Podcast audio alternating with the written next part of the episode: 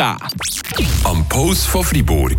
Mit Monis Hunde und Katzenstübli in Laupen. Die kompetente Fachberatung für euer Liebling. Hunde- und Katzenstübli.ch Vanessa Willi zeigt uns diesen Morgen drei einfache Yoga-Posen für einen frischeren Start in Tag. Sie ist Yogalehrerin zu Wünnewil daheim. Unter anderem zeigt sie uns die Espresso-Atemtechnik. Vielleicht habt ihr es schon gesehen. Vorher, als ich das gehört habe, habe ich gedacht, Espresso kenne ich persönlich jetzt nur vom Trinken. Aber macht schon Sinn, so wie sie es aussieht bei ihr.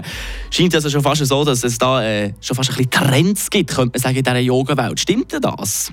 Ja, das Yoga hat sich in den letzten Jahren verändert, dadurch, dass die Burnout-Zahlen ähm, sind gestiegen natürlich, ist das Bedürfnis da, äh, wieder mehr zur Schicht zu kommen. Das Wort Self-Care ist ganz groß auf Social Media auch.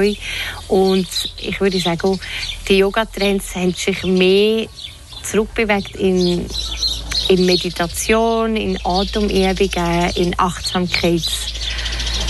Achtsamkeitstraining und weniger in ähm, Power Yoga oder ähm, Yoga Posen, wo man von früher kennt. Ja, also es ist definitiv ruhiger geworden und für viel mehr Leute möglich Yoga mhm. zu machen.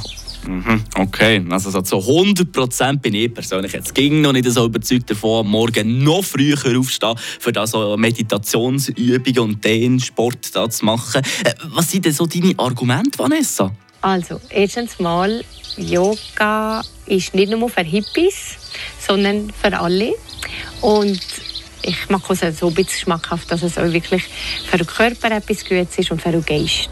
Und nicht äh, Wuhu und nichts Esoterisches, sondern Yoga. Das gefällt mir schon mal sehr gut. Wenn ihr Vanessa sehen mit drei einfachen Yoga-Übungen für einen frischeren Start am Morgen, dann jetzt ab auf Insta, dort haben wir das parat gemacht.